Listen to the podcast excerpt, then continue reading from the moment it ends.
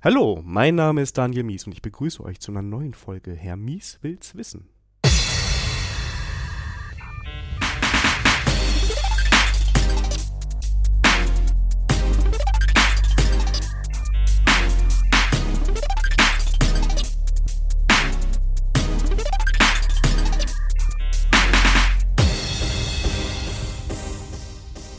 Heute mit dem André. Hallo André. Hi Daniel. Und wir haben uns für das Thema entschieden, Kill the Scrum Master. Ähm, was ganz lustig ist, weil du bist unter anderem Scrum Master. Genau. Also geht es heute darum, dass wir dich ein bisschen arbeitslos machen. ähm, ja, André, ich glaube, die meisten Hörer werden dich noch nicht kennen. Magst du dich vielleicht mal kurz vorstellen? Ja, ganz kurz. André Wolf, ich bin bei der CodeCentric tätig, bin in verschiedenen Rollen eingesetzt, zurzeit zum Beispiel als Scrum Master. Ähm, zumindest ist das das, als was ich verkauft bin. Das muss nicht unbedingt das sein, was ich tue dann. Ähm, ansonsten gerne auch als Agile Coach. Ähm, das bestimmt, vielleicht, vielleicht schnuppern wir ja da rein, wo da eventuell Unterschiede sein mögen. Ansonsten auch als äh, Trainer beziehungsweise ich sag mal Workshop-Begleiter äh, auch unterwegs und bin jetzt so seit äh, über anderthalb Jahren bei Codecentric und in der Historie habe ich noch ganz viele andere Dinge gemacht ganz böse klassische Dinge wie Prinz 2 und Eitel und äh, all die Dinge, wo man jetzt heute sagt, uh, die sind alle gefährlich. Mir sagt das gar nichts. Was ist das? Prinz 2 ist klassisches Projektmanagement. Ach so. Ah, das, wo wir jetzt, äh, wo wir so alle Agilisten sind, sagen, uh, die Klassiker. Vielleicht kommen ähm, wir da wieder hin. Äh, äh, ein Riesenfass, was man aufmachen könnte. Wie lässt sich das denn wohl miteinander verbinden und wann macht das eine eigentlich vielleicht sogar total Sinn und ist gar nicht so böse?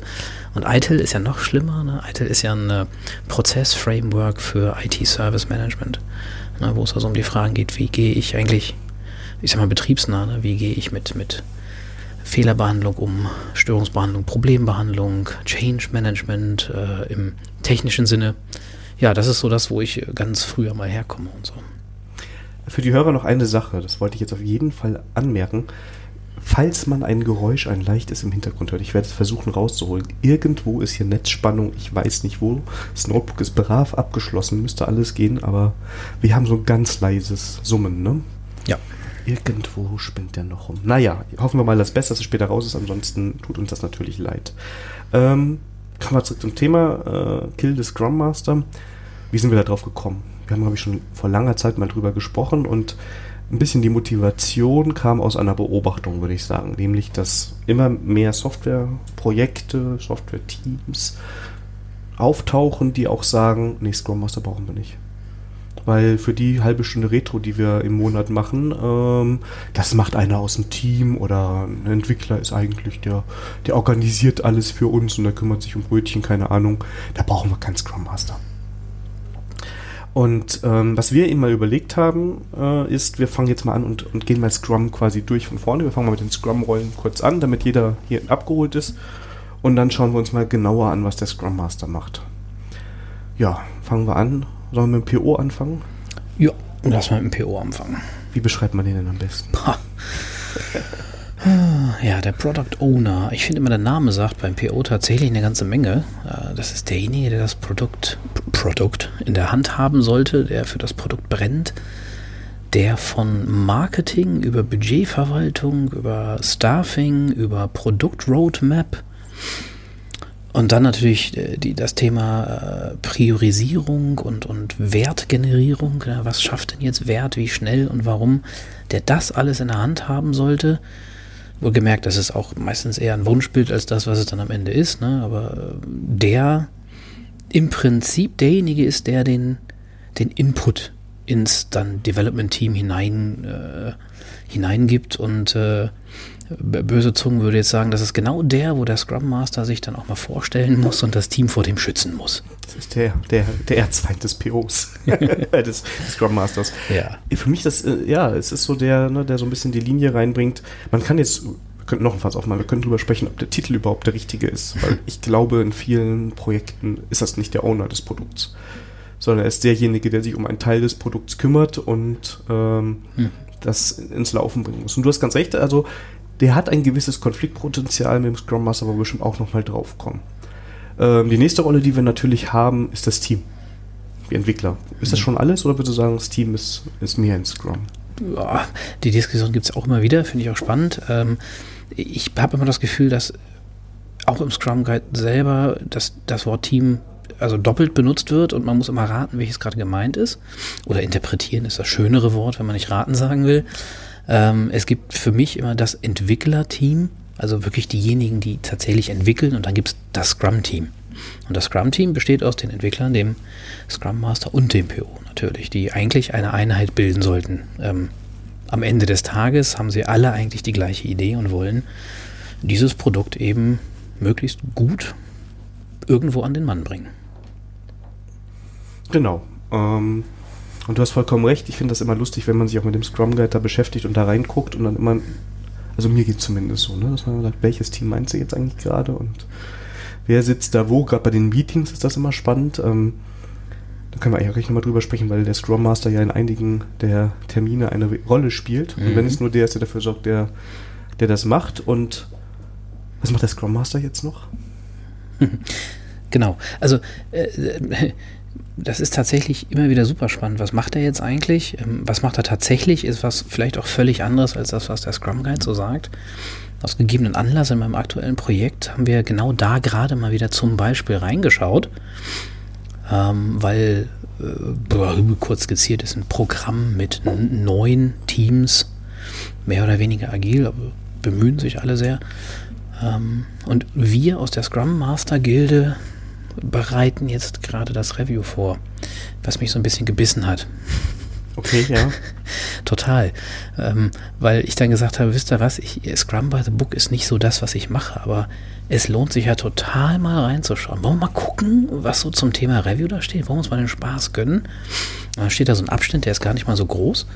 Und zum Scrum Master stehen da, glaube ich, genau zwei Sätze, die ich natürlich nicht zitieren kann, weil ich echt voll der böse Scrum Master bin, aber sinngemäß steht da drin, ja, der Scrum Master sorgt man schön dafür, dass es stattfindet und dass die Räumlichkeiten da sind und äh, ich glaube, da steht in Englisch drin, teaches the participants to be on time und to be within the time frame. Ja, also die Aufgabe des Scrum Masters im Review ist relativ simpel beschrieben. Der sorgt halt dafür, dass es stattfinden kann und dass die Zeiten eingehalten werden.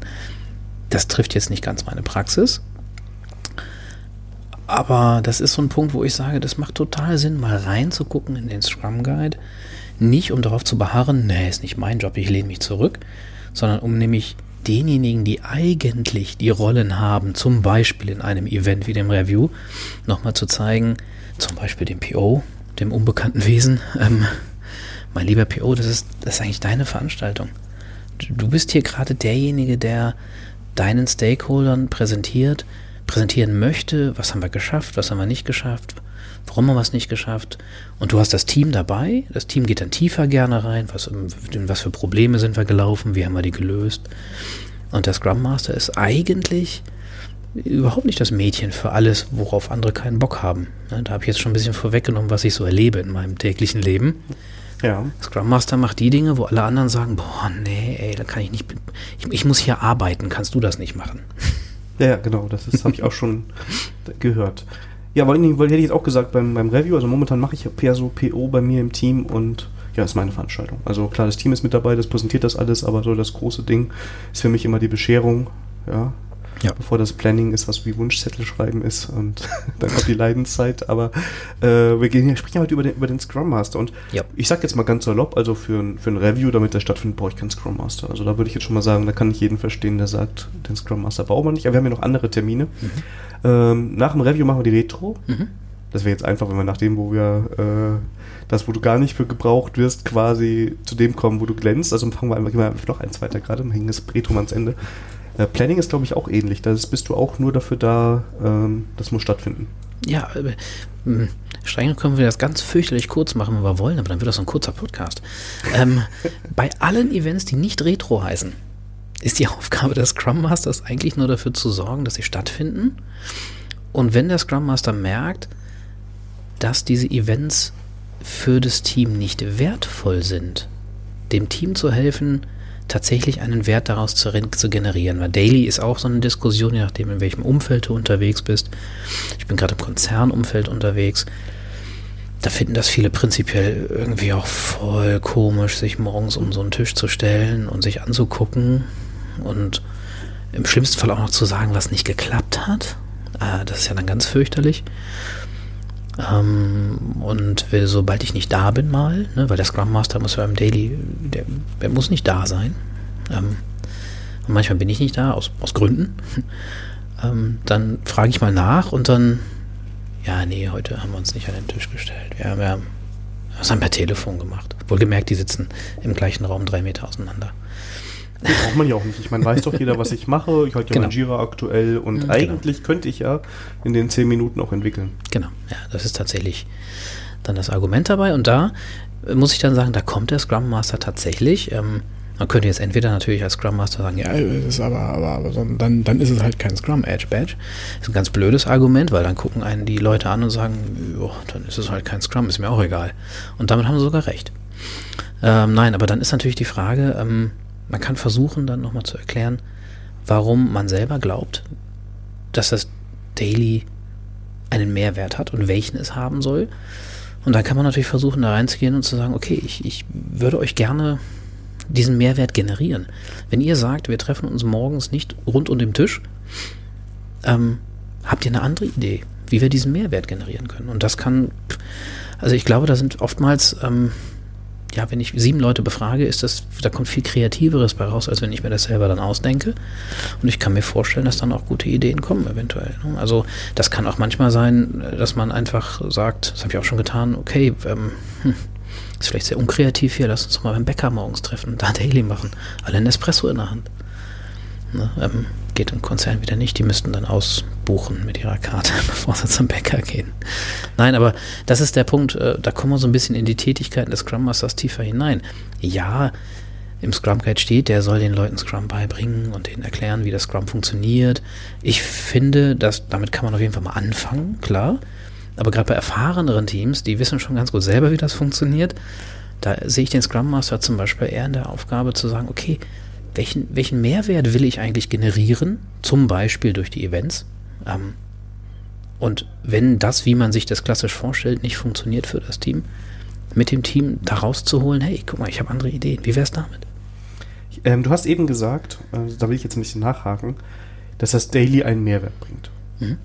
Welchen? Ich glaube, das kommt super stark darauf an, wie das Team sonst zusammenarbeitet. Ganz ehrlich. Ähm, in dem Umfeld, wo ich jetzt zum Beispiel unterwegs bin, ist mein Team auch geteilt mit der Meinung. Es gibt einige, die sehen da einen sehr großen Mehrwert drin, denn es ist leider so, wie ich das beschrieben habe, die sitzen ganz gerne sonst auch da an ihrem Rechner und reden halt nicht miteinander. Wenn man natürlich ein Team hat, was tatsächlich massiv miteinander kommuniziert, den ganzen Tag immer im Austausch ist und sich sowieso ständig darüber unterhält und sagt, äh, ich laufe jetzt hier gerade in eine Problematik rein, Hilfe, Hilfe, Hand hoch, ich, ich brauche hier mal jemanden und das funktioniert. Und gleichzeitig auch der Blick auf den, auf den Sprintfortschritt vom Team, weil es einfach ein, ein Erwachsenes ist total das blöde Wort, ne? Mature heißt es aber im Englischen, ne? Also ein fortgeschritt, fortgeschrittenes Team ist. Ja, vielleicht bietet das Daily dann tatsächlich keinen Mehrwert, zumindest für das Entwicklungsteam. Aber vielleicht zum Beispiel für den PO, der sich das ganz gerne auch mal mit anhört. Ähm, meinst, also wenn du jetzt von Team sprichst, meinst du immer das Entwicklerteam? Ah, da sind wir wieder, ne? Ja, ja ich, wär, nämlich ich, beim PO ist ja genauso, wenn der PO mit im Team sitzt ja. und die Kommunikation mitbekommt, ja. dann weiß er ja auch, was da gerade Sache ist. Ja, dann braucht er das vielleicht auch nicht, genau. Okay. Ähm, kann, kann tatsächlich sein. Also ich persönlich mag ein Daily, äh, das liegt aber vielleicht auch an mir, weil ich glaube schon, dass meistens in den Pro in vielen Projekten, die wir kennen, ist auch ein gewisser Zeitdruck vorhanden und die Leute sind unter Dampf und sie entwickeln heftig vor sich hin und sie arbeiten und machen und tun. Und das ist für mich auch so ähm, morgens mal, wobei morgens, es setzt sich schon wieder voraus, dass Dailies morgens sind. Ähm, sagen wir einmal am Tag, gemeinschaftlich vielleicht auch mal zusammen durchzuatmen, vielleicht auch mal gemeinsam einfach auf den Tisch zu hauen, was gerade blöd ist ähm, und, und 15 Minuten gemeinsam innezuhalten und sich vielleicht auch zum, so, so, so ein bisschen rejustieren zu können und sagen zu können, oh, okay, hey, äh, tatsächlich, da bist du dran? Oh, das habe ich jetzt doch nicht mitbekommen. Können wir da nochmal kurz drüber sprechen? Also für mich ist der Grund, warum ich das Daily grundsätzlich gut finde, dass ich ähm, in einem anderen Kontext da stehe. Mhm. Das heißt, ich blicke anders drauf. Ich habe normalerweise das Board irgendwo projiziert oder ich sehe, was gerade im Board passiert und ich nehme Dinge bewusster wahr. Mhm. Ja, also gerade wenn du davon sprichst, erreichen wir das Sprintziel noch. Mhm. Das ist auf dem Board viel leichter zu sehen, meiner Meinung nach, mhm. als ähm, wenn ich da im Team sitze. Klar, es gibt Teams, die können das, ne? aber ich, ich glaube, dass das schon der Mehrwert ist. Man hat einen eigenen mhm. Kontext. Es geht nur darum, das Team ist auch mal ungestört, Viertelstunde. Und man kriegt so ein bisschen raus, wo geht das denn jetzt hin? Ne? Also was mhm. ist jetzt die, die Linie, wo sind Probleme? Oh, der erzählt jetzt schon fünften Mal von der Story, die wir sehr klein geschätzt haben. Vielleicht sollten wir mal fragen, ob das jetzt alles noch so passt oder ob er Hilfe braucht. Ne? Und klar, das ist die Sache. Aber jetzt würde ich wieder sagen, ja, da brauche ich auch keinen Scrum Master für, damit das stattfindet. Das kann ich als Team auch ohne dich fest stattfinden, ja, äh, rausfinden. Ähm, und Retro, mhm. naja, was ist das denn schon? Wir setzen uns eine Stunde zusammen nach dem vier Wochen Sprint und schreiben in der Tabelle, was war gut, was schlecht war und danach sind wir fertig. Ja, ich habe mal gehört, da stehen andere Zeiten im Scrum Guide. Aber den müssen wir ja nicht befolgen. Wir passen ja Scrum ja, an. Genau. Das ist übrigens lustig, finde ich, dass so viele Menschen Scrum anpassen, ohne einmal eine Woche lang Scrum Guide richtig gemacht zu haben. Aber ja, das ist wieder. Ja, Inspect und Adept setzt ja eigentlich voraus, dass man. Äh, also wissenschaftlich ist jetzt ein bisschen hochgegriffen, ne? aber ich musste ja auch mal leider äh, so ein paar Trimester, weil ich war ja bei der Bundeswehr, ich habe Trimester studiert, ein paar Trimester auch äh, Statistik und sowas und Empirie mir angucken und da habe ich so irgendwie im Hinterkopf, man muss ja mindestens sieben Messpunkte haben, um überhaupt mal einen Trend zu erkennen. Wenn man das mal so auf Sprints übertragen würde, müsste man ja schon erstmal eine ganze Weile mal vielleicht, wenn man angefangen hat, erstmal echt by the book stur und brutal arbeiten, um dann daraus erstmal überhaupt seine Rückschlüsse ziehen zu können. So viel zur Theorie der Statistik. Wenn aber es ist in der Praxis doch auch so. Also jetzt, jetzt, jetzt wechseln wir gerade das Thema, aber ich muss jetzt mal gerade reinhaken, weil, wie gesagt, ich mache momentan PO und da wir keinen Scrum Master haben, mhm. ähm, mache ich das auch mit. Nein, das mache ich nicht, weil das ist ja, das ist ein Problem. Ich hätte gerne einen. Ne? Ja. Kann ich jemanden zum Prügeln, ne? Also das ist ja jetzt so. aber ähm, wenn ich zum Beispiel auf eine Velocity gucke mhm. und wie die sich entwickelt, muss ich sagen, die 7 kommt relativ gut hin. Mhm. Also ja, nach drei, vier ist, ist die Zahl, mhm. die wir später haben, erreicht, aber diese Gewissheit, dass ich sage, ja, das ist unsere, das habe ich, das ist drin, damit kann ja. ich planen. Da kann, kann, ich rechnen, damit kann ja. ich die Cone of Uncertainty relativ klein halten, wenn es geht. Ne? Also ja. ja das stimmt, ähm, aber vermutlich weißt du ähnlich gut wie ich, dass das ähm, in Kundensituationen ähm, ah, nicht immer alle Kunden äh, gerne hören wollen, dass man erstmal einen langen Zeitraum überhaupt etwas austesten muss, um festzustellen, ob es funktioniert. Ja. Na, wie sind wir da hingekommen? Wir waren eigentlich bei der Retro und ah. die, du bist, glaube ich, für zwei Stunden Retro gewesen. Ja. Und, aber die Excel-Tabelle an der Wand, die ist schon das, was du auch machst. Die Excel-Tabelle an der Wand mache ich äh, nicht. Komischerweise. Äh, Nein, ja, Retro. Ähm, Retro ist natürlich, äh, Retro ist natürlich ein großartiges Thema, weil das ist so, das, das, äh, erstens mein Herzstück. Ich wäre so ein Baumkuschelmensch, ne? Ich, ich komme so aus der Menschenbetreuungsecke. Ähm, und ähm, bisher ist meine persönliche Erfahrung die, viele Stimmen vor der Retro, oh, Retro, ey, oh, echt, jetzt schon wieder, ist schon wieder so weit? Schon wieder Retro? Boah. Wie lang war das jetzt? Zwei Stunden? Boah, ist ja bekloppt. Und hinterher, durch äh, meine unglaubliche Magie oder sowas, ähm, gehen viele sehr zufrieden daraus. Nicht immer happy, weil Retro ist eben nicht immer Baumkuscheln, Namen tanzen und wir finden uns alle toll. Ähm, sondern Retro kann durchaus sehr hart konkret sein. Im, im Idealfall äh, vielleicht ja auch sogar mal zahlenbasiert und darauf mal echte Rückschlüsse ziehen und auch mal sagen, ja, war ein Scheißexperiment. Lassen wir mal besser sein. Ähm, nein, aber äh, aus einer guten Retro gehen bisher die Leute hinterher raus und sagen, also ich habe tatsächlich live das Feedback öfter schon gehört, ja, ähm, gut, dass wir das gemacht haben, André. Ich bin jedes Mal überrascht. Da kommen jedes Mal tolle Sachen bei raus, die ich nicht erwartet hatte. Und das bei Menschen, die das auch schon lange, lange machen. Ähm, und ja, ist natürlich genau das, worauf du jetzt hinaus willst. Die Retro ist im Prinzip das Glanzstück äh, des Scrum Masters. Ähm, ein äh, Kollege, der auch mit mir in, in, in dem Programm unterwegs ist, der hat das bewusst und boshaft natürlich, ähm, weil wir wir haben ja dort den Auftrag, disruptiv zu sein, muss ich dazu sagen. Ne? Also das ist tatsächlich unser Auftrag. Das kann mal echt Spaß machen. Ähm, ähm, der hat mal ganz hart formuliert, genau das nämlich, was du quasi so ein bisschen als These herausarbeitest. Wisst ihr was, Freunde? Lass mal den ganzen Quark weg. Als Scrum Master ist hier mein Job, die Retro zu machen. Da komme ich mal alle zwei Wochen für rein. Und ansonsten können wir mal sehen, wie gut eure Teams sind. Patam! Das ist, das ist meine, meine, meine Linie, ja, genau. Du hast sie schon entdeckt und die Hörer wahrscheinlich auch schon, aber darauf wollte ja. ich hinaus, ja. Aber ähm, ja, sprich jetzt mal weiter. Genau. Nein, also die Retro ist der Punkt, ähm, wo, wo ich tatsächlich glaube, äh, glänzen zu können als Einzelevent. Das heißt aber nicht, dass ich nicht an anderen Stellen nicht auch ähm, wichtig tätig sein kann. Aber äh, die Retro ist natürlich so das, wenn man jetzt nur die Events betrachtet, das Event, was der Scrum Master in der Hand hat, wo er nicht nur für Zeit und Ort sorgt und dafür, dass alle auf die Uhr gucken und sagen, ist fertig, ähm, sondern die er möglichst sehr gut ausgestaltet, wo er sich Gedanken, viel Gedanken vorher drüber macht, okay, wie mache ich diese Retro, wo mache ich diese Retro, finde ich auch immer ein spannendes Thema. Ähm, ich bin totaler Freund davon, die Retro nicht in den Räumen zu machen, wo gearbeitet wird, sondern auch da vielleicht kreativ zu werden. Ähm, vielleicht hat das Hotel gegenüber ähm, ein Open Space oder eine Working Fläche, die man für, für nicht so wenig Geld oder gar nichts benutzen kann. Ähm, vielleicht ist es Sommer und in der Nähe des Projektes ist irgendwo ein geiler Springbrunnen.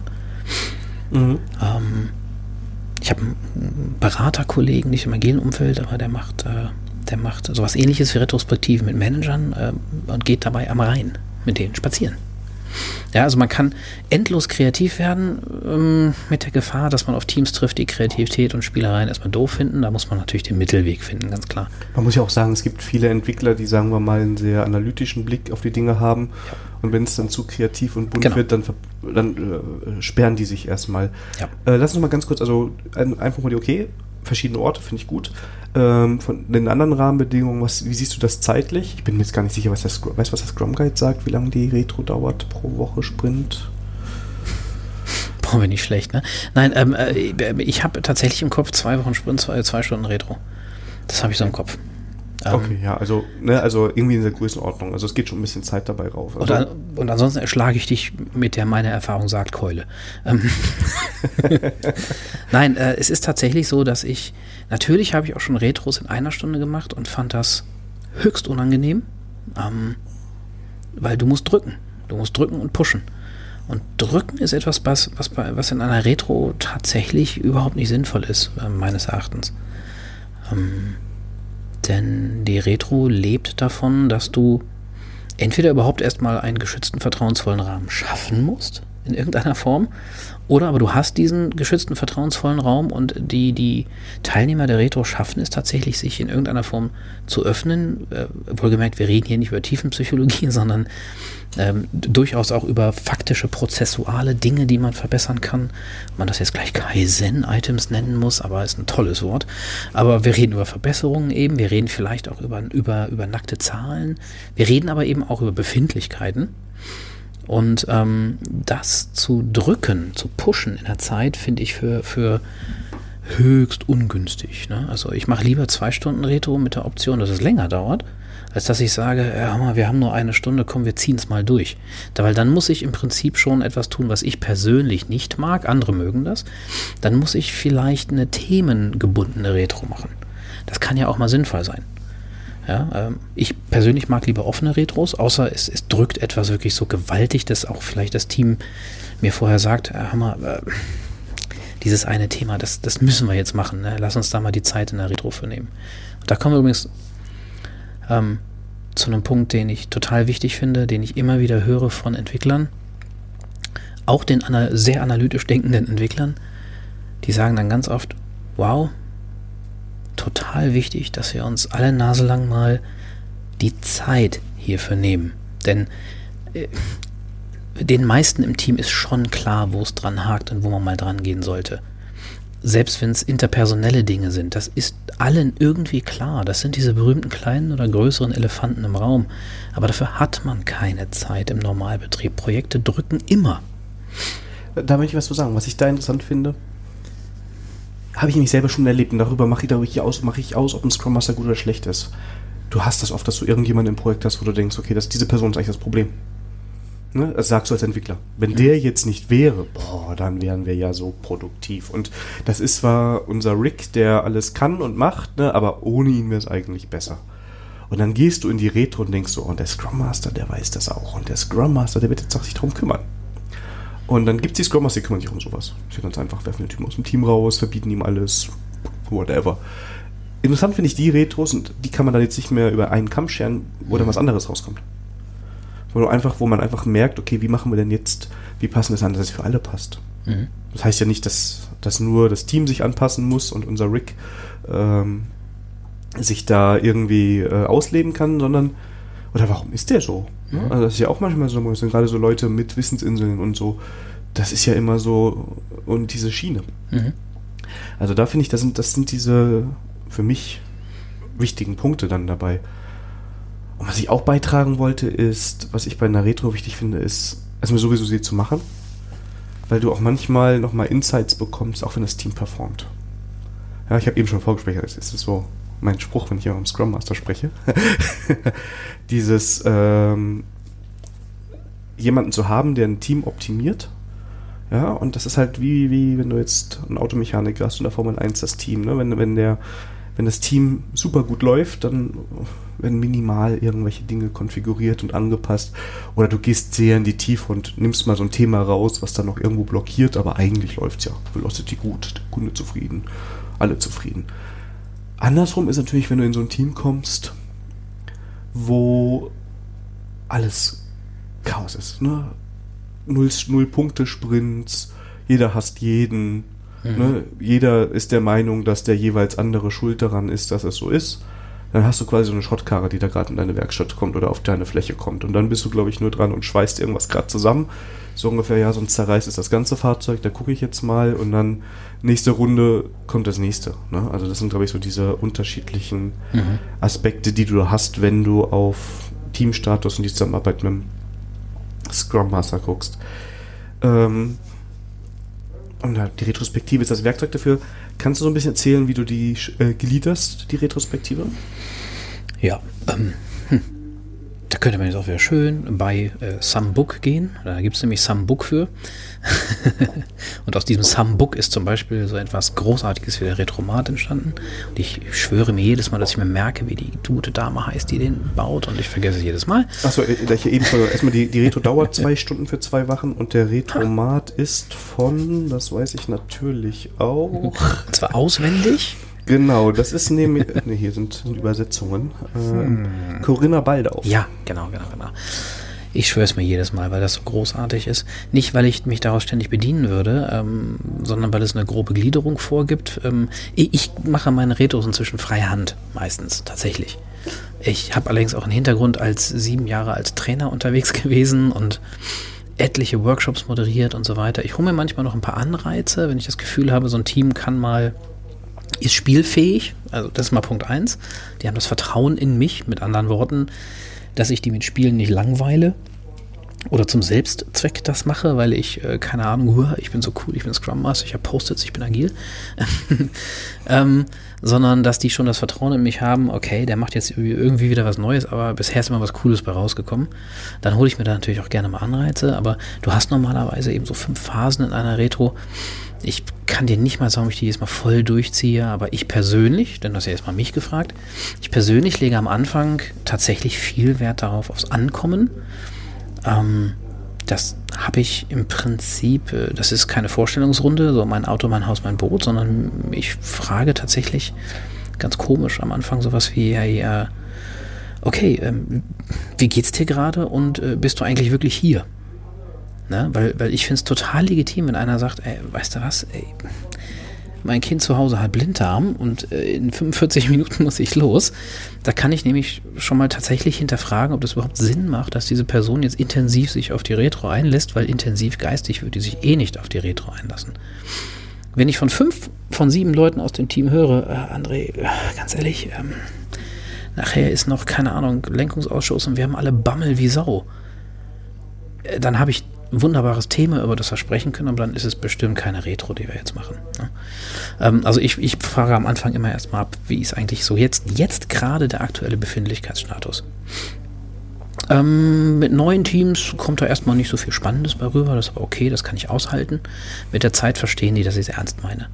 Und dann wird das eben auch gesagt. Dann wird eben auch mal so was Schönes gesagt wie, ja, ähm, du, eigentlich geht's mir okay, aber ich bin wahnsinnig nervös wegen der Retro, weil ich weiß ja, da sind Dinge schiefgelaufen und da müssen wir drüber reden, aber ne? Sowas in der Richtung, das kommt dann mit der Zeit, wenn das Vertrauen irgendwann aufgebaut wurde. Ähm, und dann ist es sehr unterschiedlich, wie es vorangeht. Ähm, habe, ich, habe ich irgendetwas mit Zahlen? Dann, dann kann man die Zahlen mal mit reinbringen und kann vielleicht mal so ein paar Statistiken einfach mit an die Wand nehmen und die wortlos ins Team übergeben, relativ unkommentiert, denn meiner Erfahrung nach wissen die Kollegen, Entwickler mindestens, ähm, in, in, Klammern Nebenfrage, ist der PO eigentlich dabei oder nicht, können wir gleich drüber reden.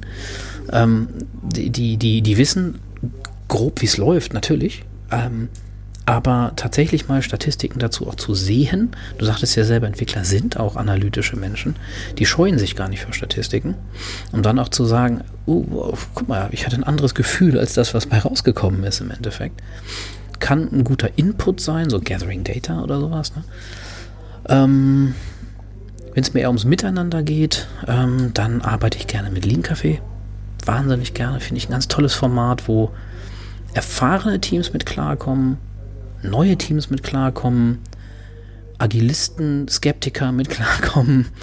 Ähm, einfach weil es eine ne, ne Methode ist, wo man in nicht, nicht so brutal tief in Dinge reingehen muss, sondern die Dinge ansprechen kann. Was ich dann allerdings tatsächlich tue, ist auf jeden Fall dafür zu sorgen, und zwar spätestens nachdem ich einmal berechtigterweise von einem Entwickler eine, eine fürchterliche Anfuhr bekommen habe, dass wir eine tolle Retro hatten, bei der aber kein actionable Item rausgekommen ist, dass ich auf jeden Fall, wenn ich Themen mit den Teams bespreche, beziehungsweise das Team bespricht dann ja die Themen und ich moderiere dann eher, ähm, dass ich auf jeden Fall darauf dränge, ähm, hinleite, wie auch immer du es vielleicht netter sagen möchtest, aber ich lasse die nicht gehen, bis die nicht actionable Items haben. Äh, mindestens eins, was auch klar definiert ist, auch zeitlich ist äh, und wer es macht. Und das wird auch betrachtet bei der nächsten Retro definitiv. Na, wie weit sind wir damit gekommen? Jetzt habe ich drei Punkte und ich überlege gerade, in welcher Reihenfolge mache. Ich möchte eine Sache zur Retro noch ergänzen. Ja. Äh, in meinem aktuellen Projekt muss ich ab und zu die Retro machen. Ähm, ich versuche dann neutral zu sein, beziehungsweise ich diskutiere dann nicht mit. Mhm. Was mir persönlich sehr schwer fällt, aber das ist ein anderes Problem. Mhm. Ähm, aber irgendeiner muss es machen und ich finde, wir machen es auch nicht jeden Sprint, muss man dann auch sagen. Aber es gibt immer wieder so, auch wenn es gut läuft, mhm. ähm, immer so Phasen, wo man sagt, okay, lass uns doch mal gucken, wie ist es jetzt eigentlich gerade. Und was ich immer gut finde am Anfang, ist es jedem einmal kurz die Bühne zu geben, mhm. um zu sagen, wie war es eigentlich, wie ist es? Also irgendwie so einen Statusbericht, ne? Mhm. Ähm, weil ich jetzt schon sehr oft erlebt habe, dass da Sachen rauskommen, die keiner im Team mitbekommen hat, dass auf einmal er sagt, oh, ich bin halt echt schlecht drauf, der Sprint. Mhm. Obwohl da hier alle Zahlen super sind, das war so blöd an dem und dem Tag und es hat mir die ganze Laune verhagelt. Mhm. Das ganze Team sitzt da offener Mund. Oh Gott, hätten wir das gewusst, wir hätten doch, ne? Also, wenn wirklich alles harmonisch da ist, mhm. ne, wo so ein Team auch sagt, boah, wir wollen doch, dass sich hier jeder wohlfühlt. Und ich habe auch die Erfahrung, dass danach die nächsten Punkte in der Retro einfacher sind, wenn mhm. du da mal zum Sprechen schon mal gekommen bist. Ne? Und mhm. du hast schon drei Themen eigentlich, über die du sprechen musst. Ne? Und ja. ähm, das, das führt mich jetzt auch direkt zu der Frage, die du hattest, PO in Retro. Ich mhm. wusste gar nicht, dass das ein Thema ist. Ist das nicht normal so? Ja, guck mal ins Scrum Guide rein. ist nicht? Jetzt kann ich endlich mal mit dem Buch zuhauen. Ähm, der PO ist optional. Ähm, ist es tatsächlich so, dass das Development Team, ich schau gerne mal rein, vielleicht liege ich auch wieder völlig falsch, ich glaube es aber fast nicht. Der PO, äh, das, das, das äh, Development Team ähm, hat im Prinzip die Option, dem Scrum Master zu sagen, dass der PO vielleicht besser nicht dabei sein sollte. Und es gibt auch Szenarien, wo das meines Erachtens durchaus sinnvoll ist. Da können wir dann auch gleich drüber sprechen, gerne äh, wenn du sowas wie eine kleine Punkteliste machst, über was man noch sprechen könnte bei Retros, äh, ja. kannst du gerne nochmal notieren, Elephant in the Room, weil das ist für mich ein wichtiges Thema. Egal. PO in Retro, ja, nein. Ich kann dir mal meinen Take dazu geben. Ähm, erstens, ich möchte ihn gerne immer dabei haben. Auf jeden Fall. Definitiv. Das möchte ich gerne. Zweitens, wenn allerdings der PO wie in nicht bei uns, weil bei uns ist immer alles total toll, aber in Kundensituationen oftmals gegeben, der PO gleichzeitig Linienvorgesetzter ist von mindestens einigen im Team, fängt es an, unglaublich kritisch zu werden. Denn die werden sich nicht öffnen. Das werden die nicht tun. Die werden nicht mal kleine Fehler zugeben. Gar nichts werden die zugeben. Und dann ist der Sinn und Zweck der Retro schon ad absurdum. Und das wäre ein guter Grund, käme ich neu in dieses Team hinzu, würde ich mir das angucken und würde mal schauen, wie es läuft. Und würde dann allerdings tatsächlich in meiner Funktion als Scrum Master auch das nächste Mal den PO bitten, ähm, nicht mit dabei zu sein und mindestens das ein, zweimal ausprobieren. Und zwar um zu schauen, ob die Retro ähm, anders wird. Würdest du das nur am PO festmachen oder es gibt ja auch Teams, wo du sagen wir mal, ich nenne ihn wieder Rick, ähm, da gibt es einen Blog, ich hoffe, ich mhm. kann das so verlinken. Es gibt mal, es gab da so eine Diskussion bei Twitter vor ein paar Jahren zu dem Thema, wir haben einen Rick im Team und wir haben ihn rausgeworfen, da ist alles besser geworden, mit diversen Antworten, die zugestimmt oder abgelehnt haben, aber Rick trifft es für mich alles, wer es nicht kennt, Netflix, Rick and Morty, mhm. kann man sich mal angucken. Ähm, aber jetzt habe ich so einen Rick im Team. Mhm. Jemand, der, wie gesagt, ein unglaubliches Wissen hat und der so eine Autorität im Team ausstrahlt. Würdest du das da auch sagen? Also machst du es gar nicht vielleicht an der Rolle PO fest, sondern würdest sagen, diese Person möchte ich mal nicht dabei haben, weil ich brauche mal den Rest, um was rauszubekommen? Auf keinen Fall. Also der PO ist der Einzige, der rausfliegt. Ja, genau. Und zwar wegen der Rolle, nicht weil es ein böser Mensch ist. Okay, also weil er quasi Personalverantwortung hat genau. und dementsprechend ja. da, gut, es genau. wird selten vorkommen im Team, dass dann einer mitentwickelt, der Personalverantwortung hat. Sonst wäre es wahrscheinlich das, das wäre echt seltsam, das wäre schon skurril irgendwie, finde ich. Ähm, dann hätte ich andere Dinge, die ich mir überlegen müsste, wie ich das mache. Nein, aber den, bleiben wir beim Rick, den Rick im Team, der muss bei der Retro auf jeden Fall dabei sein. Und da ist es natürlich die, da ist es dann die hohe Kunst, äh, über die ich so fabuliere, ähm, dafür zu sorgen, weil das wird mir ja bewusst sein, ähm, dafür zu sorgen, dass äh, alle ihr Sprachrecht bekommen, ähm, dass da auch keine zu starke Parteienbildung, die in den Köpfen vielleicht da ist, dann aber nicht in der Retro stattfindet. Denn das ist natürlich auch hochgradig unfair, schlicht und ergreifend. Ähm, da sehe ich es äh, als meine Aufgabe, hm, in Klammern, ich habe ja aber auch einen Hintergrund, sage ich mal, den wir noch nicht angesprochen haben. Ich bin nun zufällig auch ausgebildeter Mediator und Wirtschaftsmediator. Ähm, vielleicht nicht in der Retro, aber im, im, im Laufe dafür zu sorgen, festzustellen, Mensch, warum ist denn da eigentlich ein Riss? Ähm, und das kann von einer Ungleichverteilung von, von Kenntnissen natürlich sein, ähm, ist durchaus möglich. Das kann historische Dinge haben, das kann was auch immer für Gründe haben. Und um diesen Elefanten mal gleich äh, in den Raum zu holen und auch gleich wieder rauszuschubsen dann hinterher, ähm, Selbstverständlich kann am Ende des Tages gemeinschaftlich, am besten gemeinschaftlich von Rick und dem Rest des Teams irgendwann auch mal bei rauskommen, dass man sagt, also der Rick und wir, das wird nichts. Das, das ist ja durchaus legitim. Ja, also in der grauen Theorie soll doch das Scrum-Team, das gesamte Scrum-Team sowieso für die Besetzung sorgen und sich überlegen, wen sie brauchen und wen nicht. Und dann gibt es noch so schlaue Sprüche wie Take your best man out of the team. Ähm, kann, kann, kann funktionieren, kann aber auch voll in die Hose gehen. Ähm, nein, aber der, der Rick, der ist auf jeden Fall dabei. Der ist Mitglied des Teams. Und wenn ich den da rauslasse, dann, dann habe ich ihn ja ausgeschlossen. Dann habe ja auch ich ihm gesagt, er ist nicht Mitglied des Teams. Ich finde vor allem, also man muss ja mal das Positive von Rick sagen. Rick ist vielleicht nicht der netteste, aber auch derjenige, der die Welt retten kann. Ne? Also der die Skills hat. Also das kommt oft zusammen. Und ich finde eigentlich dann viel spannender den Ansatz zu sagen, wie schaffen wir es, nicht Rick überflüssig zu machen oder ihn rauszukriegen, sondern Rick, du bist der, der unser Team enablen kann. Mhm. Wenn, wir, wenn, du auf, wenn wir alle auf deinem Level sind, dann schaffen wir großartige Dinge. Ja, und dann zu gucken, was müssen wir denn tun, damit der Rick nicht im Rick-Modus ist und sagt, okay Leute, mhm. so geht's und so machen wir das zusammen.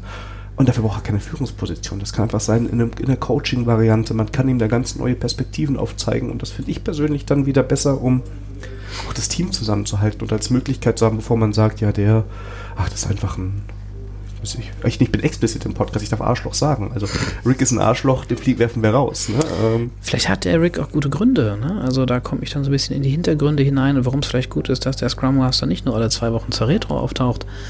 Ähm, vielleicht hat der Rick auch eine Historie. Vielleicht ist er auch ein Information- und, und Skill-Hog. weil er das in dieser Firma, in der er unterwegs ist, ähm, so gelernt hat, dass wenn man das nicht wird, man rausgeschmissen wird. Ja, und dass das die Möglichkeit ist, also der, der positive Begriff ist ja Expertenwissen dafür, ja, also dass man das dringend haben muss, damit man überhaupt weiterkommt in dieser komischen Firma oder was auch immer. Also mh, das ist so das, wo ich dann meine Aufgabe sehe, und zwar im täglichen. Ne? Also ich habe hier irgendwo auf meinen wunderbaren Zetteln, die wir zum Glück gar nicht benutzen, auch stehen, dass, dass der Scrum Master ähm, eins zu eins Gespräche, ne? wir reden hier nicht vom psychologischen Gespräch im abgeschlossenen Raum, aber der Scrum Master zum Beispiel mal zusieht, mit jedem im Team so über die Woche verteilt mal ein Käffchen zu trinken, mal reinzuhorchen und mal zu da rein zu pieksen und mal zu horchen, wie ist denn jetzt wirklich die Befindlichkeit und warum und Kaffee Smalltalk, Historie und gerade wenn man im, im Fremdeinsatz beim Kunden ist, so wie ich jetzt in einem Konzern, da habe ich es mit Menschen im Team zu tun, die haben 15 bis 20 Jahre Historie dort. Das ist nicht nur, dass die einen Charakter haben, der so und so ist, sondern die haben eine Entwicklung, die sie zu, zu einem Punkt gebracht hat, weshalb sie zum Beispiel vielleicht keine Informationen teilen wollen. Oder weshalb sie zum Beispiel sagen, pff, ne, ich habe jetzt meine Sache getan und ich rufe da jetzt überhaupt nicht an. Der hat doch ein Ticket von mir. Ja, also, und das machen die meistens nicht, weil sie, weil sie voll die schlechten Menschen sind, sondern die haben einfach das so gelernt. Manche haben vielleicht gelernt, ähm, nee, ich, ich, ich sage hier gar nichts, weil wenn ich auffalle, ähm, falle ich, kommt irgendeiner auf die Idee und gibt mir Aufgaben, die ich nicht haben will oder was auch immer, ich fantasiere rum. Also gerade diesen Rick zu versuchen mit einzubinden, halte ich für unglaublich wichtig. Äh, Im Idealfall positiv, ne? wenn er viel Wissen hat. Vielleicht mag er es ja auch. Vielleicht mag er es ja auch weitergeben. Und ja, vielleicht muss man dem dann auch mal so ein bisschen Honig in den Mund schmieren. Vielleicht muss der auch mal mit stolz geschwellter Brust rumlaufen dürfen, weil er der Experte ist und sein, Inform sein, sein Wissen weitergeben können. Also wie mache ich das Beste draus fürs Team, ist ja dann die Frage. Ne? Wenn ich, klar, wenn ich feststelle, das Thema Team ist für den überhaupt kein Thema, der hat da auch keinen Bock drauf. Team findet er scheiße und eigentlich blockiert er, haben wir ein anderes Thema. Logisch. Ja, genau. Ja. Aber wir wollen ja auch mal von dem, von dem Positiven ausgehen. Ähm, ich sollte mir eben notieren, Elephant in the Room. Ähm, genau. Da wollte ich noch was zu sagen und irgendwie passt es ja auch zu Rick, weil Rick ist oft ein Elefant. Ne? Ja, Rick könnte ein Elephant in the Room sein. Ähm, was ich dazu nur sagen wollte ist, wir reden ja so ein bisschen auch nicht nur, was macht der Scrum Master, sondern was bringt so ein Scrum Master vielleicht mit oder auch nicht. Und wir kennen ja auch ganz viele die Entwicklung so, ja, äh, ganz viele lange Entwickler gewesen und, und mache ich halt jetzt mal einen Scrum Master oder sowas. Kann, kann wunderbar funktionieren, klar der kann auch bestimmte Aspekte der, der Scrum Mastery, gibt es das als Verb, der Scrum Mastery abdecken. Andere vielleicht nicht. Ich zum Beispiel komme aus einer ganz anderen Ecke. Ich kann andere Dinge abdecken. Ich kann zum Beispiel im Scrum-Team nicht dabei helfen, wenn die, keine Ahnung, Probleme mit, mit, mit Entwicklungstechnologien haben. Da kann ich nicht helfen, weil ich bin kein Entwickler. Thema Elephant in the Room wird immer so gerne gesagt, ja, so eine Retro, die ist auch total wichtig, dass man mal den Elephant in the Room anspricht. Da sage ich immer, ja, aber nur wenn ich als Scrum Master weiß, ich kann den auch behandeln und aushalten. Ein Elephant in the Room, wir haben beide eine gewisse Historie, äh, das müssen wir nicht ansprechen, du weißt, wovon ich spreche. Es gibt Projekte, da ist der Elephant hochgradig emotional. Und wenn ich den anspreche, wenn ich den anticke als Scrum Master, und ich kann dann nicht damit umgehen, dass die Emotionen hochkochen. Das kann, kann schon mal sein, dass Leute sich anschreien dass sie sich böse Dinge sagen. Es kann, es, es kann sein, dass jemand heult. Ja, und dann, dann sitzen alle betroffen rum. Oh, was denn jetzt, verdammt. Ja. wenn ich das nicht kann, wenn ich nicht gelernt habe, da sind wir nämlich beim Thema Lernen. Wie, wie wird man Scrum Master? Was lernt man? Tausend Wege. Ja, aber ich traue mir zu, Elephants in the Room anzusprechen, weil ich einen Methodenkoffer habe und vielleicht auch eine gewisse Art Persönlichkeit und das Steuern leiten kann und auch mal professionell gelernt habe, was mache ich dann eigentlich? Äh, separiere ich dann jetzt nämlich vielleicht doch, nämlich ja, schütze ich jemanden, muss ich mich doch auf die Seite, also weg vom neutralen Moderieren, auf die Seite von jemandem stellen, um ihn klar zu schützen. Wenn ich das nicht kann, dann darf ich auch nicht den Elephant in the Room ansprechen. Und deshalb war mir das so wichtig. Das sollte man schon selber wissen. Und da ist zum Beispiel so ein Tipp von mir, wenn du Scrum Master bist und, und, du bist ein saugeiler technischer Scrum Master und du machst alles total cool und wunderbar und du weißt zum Beispiel plötzlich, wir haben einen hochemotionalen Elephant und, und, und du hast selber Angst vor dem, dann hol dir einen anderen. Hol dir, hol dir einen anderen. Finde ich eh geil in Projekten mal die Retro, nicht immer, aber, aber vielleicht in irgendeiner Art von Regelmäßigkeit von jemandem ganz anders machen zu lassen, der nämlich mit dem Projekt gar nichts zu tun hat sondern mal ganz anderen Input reinbringen. Und gerade wenn ich dann sowas habe, wo ich weiß, ach du Scheiße, das. Oder hol mir dir wenigstens jemanden dazu. Ja, so, so Co-Moderation kann ein tolles Werkzeug sein, tatsächlich. Wollte ich nur gesagt haben, ja. weil es mir so wichtig ist. Ähm, ich kann das auch bestätigen, also im positiven Fall. Also ähm, in meinem alten Team, das ist eigentlich noch dasselbe Team, aber ein bisschen anders gestafft, haben wir dann auch irgendwann mal einen externen Scrum Master mit dazugeholt, weil wir gesagt haben, okay, es läuft super, wir wollen einfach mal sehen, was passiert. Und es kam sogar eine extrem positive Retro raus. Und die Schrauben, die wir hatten, wenn ich da heute noch drauf sage, sind das so kleine Dinge gewesen, auf denen wir gesagt haben, ne? also dieses Feintuning. Aber eigentlich können wir genauso weitermachen, alle bleiben glücklich. Ne? Aber, ne? Ja.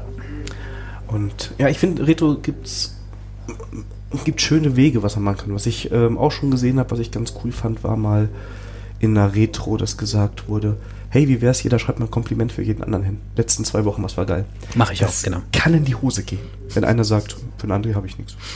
ja, aber das, da muss jemand, da muss schon so eine emotionale Loch da sein, dass jemand das in der Retro macht. Ne? Ich sagen, das muss sich erstmal derjenige trauen, weil der macht das nämlich öffentlich. Das darf ja.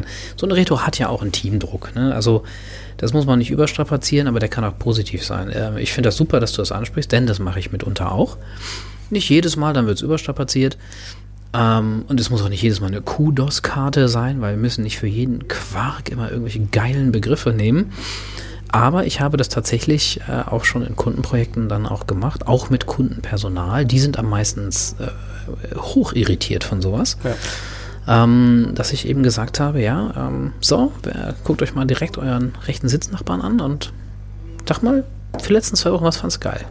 Also haben das tatsächlich so gemacht, jeder für jeden. Und was ich nicht gedacht hätte, dass einige aus dem Team diese Karten, die sie dann bekommen haben, mitgenommen und an den Bildschirm geklebt ja, haben. Genau, das habe ich auch erlebt, ja. Und ähm, das hat dann nochmal, auch in gut laufenden Teams, nochmal so einen Push reingegeben, mhm. ne? dass man einfach sagt, also ich bin halt auch nicht viel davon, das Kudos-Karte zu nennen oder keine Ahnung was. Ja, ich finde manchmal Dinge einfach so mal machen und ne, wenn du willst, schreib hinten Kudos drauf, dann ist eine Kudos-Karte, sonst ist es halt ne, mhm. ne? auch eine, aber es das heißt nicht so. Das fand ich eigentlich mal so ganz cool. Okay, jetzt haben wir schon ganz viel Sachen gemacht, eigentlich mal über der Retrospektive. Und wir haben ja schon so ein bisschen angedeutet, dass das nicht Sinn macht, dass der Scrum Master dann nur mal so vorbeikommt. Der muss auch, habe ich jetzt gerade rausgelernt, jeden Tag mal für einen Kaffee da sein. ja, also meine Erfahrung sagt mir, man sieht den Scrum Master sehr oft beim Kaffee. ist komischerweise tatsächlich so, weil ich sehr gerne Kaffee trinke, tatsächlich. Und ich ähm, wenn ich mit Menschen rede, äh, das total eben eh ungerne am Platz mache. Ja, also, ähm, genau. Ich, äh, ja, der Scrum Master spricht mit Menschen, weil, also ich tue das als Scrum Master, weil ich kein technischer Scrum Master bin. Und weil es mir vor allen Dingen immer darum geht, zu verstehen, wie tickt das Team miteinander, sind Befindlichkeiten da. Ähm, gerade wenn ich neu bin, ähm, wen habe ich da eigentlich vor mir? Denn klar, gerade bei Kundensituationen, die stellen sich vor und boah, mein Auto, mein Haus, mein Boot, ich bin hier der und der, ich habe ja die und die Rolle. Ja, aber weiß ich denn vielleicht, ob der drei Kinder zu Hause hat, davon eins schwerbehindert? Äh, darum haut er nämlich immer um 15.30 Uhr ab und ich wundere mich schon immer. Und das sind so Dinge, die findet man einfach raus. Übertreiben muss man das auch nicht. Man ist nicht der Psycho-Onkel. Ähm, auch eine Gefahr natürlich, ne? Aber dazu kommt noch, äh, ich trinke ja noch viel mehr Kaffee. Es wird immer schlimmer. Äh, ich trinke auch Kaffee mit meinem Auftraggeber ich trinke Kaffee, ähm, wenn man in einem Konstrukt ist, wie ich es jetzt bin, äh, mit, mit dem Versuch auch zu skalieren, mit meiner Chief Scrum Masterin. Let's not discuss this role. Aber ähm, um zu verstehen, was ist eigentlich deren Erwartungshaltung ja, und was bewegt die eigentlich gerade, was wollen die eigentlich vielleicht umsetzen. Ähm, wir kommen dann in die weitergehenden Aufgaben. Äh, du sagst immer so schön, ja, wenn das, das Team geil läuft, wenn das Team geil läuft, ja, wenn es geil läuft, ist super, dann brauchst du den echt relativ wenig im Team. Ist ja toll. Im Scrum Guide stehen aber noch andere komische Sachen drin. Wenn das Team so geil läuft, ist doch super. Dann kann ich mich vielleicht anfangen, um die Organisation zu kümmern. In Klammern, wenn es mein Mandat hergibt. Ja, aber dann, dann spreche ich vielleicht mal mit, mit, mit der Linie, mit der gefährlichen. Die ist ja nämlich oft mindestens beim Kunden neben der Projekt- oder Programmorganisation ist ja auch noch diese Linie da. Dann spreche ich mal mit denen.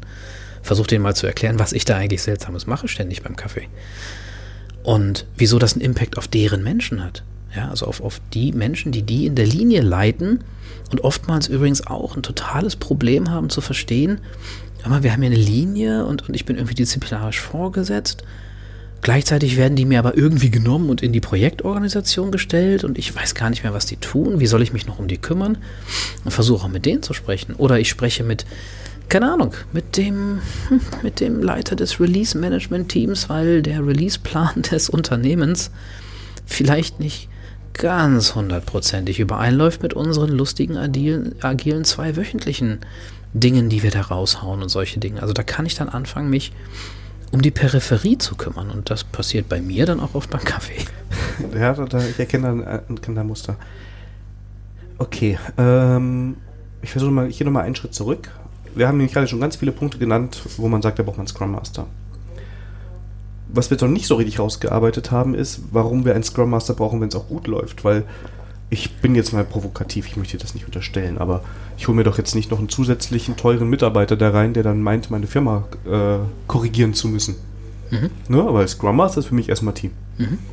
Ähm,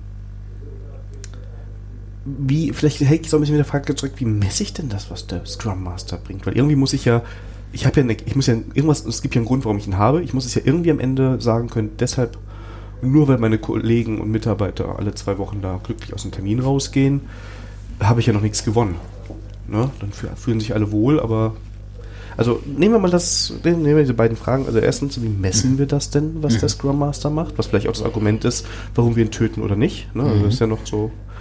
Ja, und das nächste halt, warum denn in einem Team, in dem es gut läuft, also bevor wir dann nochmal da reingehen, was du dann machen kannst, parallel. Mhm. Ja, super Fragen. An einigen von denen hänge ich selber. Ähm, wir behaupten ja immer, Scrum oder Agilität im Allgemeinen ist empirisch und wir messen viel. Ähm, die Frage, wie messe ich das, was der Scrum Master macht, ist, die finde ich beliebig schwer. Äh, meine lieben Kollegen Marc, hallo Marc, hier fragt, ähm, dann sagt er ganz klar, ja, das, das messe ich an der Performance des Teams. Hätte ich jetzt auch gesagt, ja. ja. Wenn das Team besser performt, ist der Scrum Master gut. Ähm, ja, davon ausgehend, ich habe Scrum Master, ich habe eine neue Situation, man fängt, man fängt mit, äh, mit, mit äh, Forming und Storming an und, und man, man verbessert sich Stück für Stück.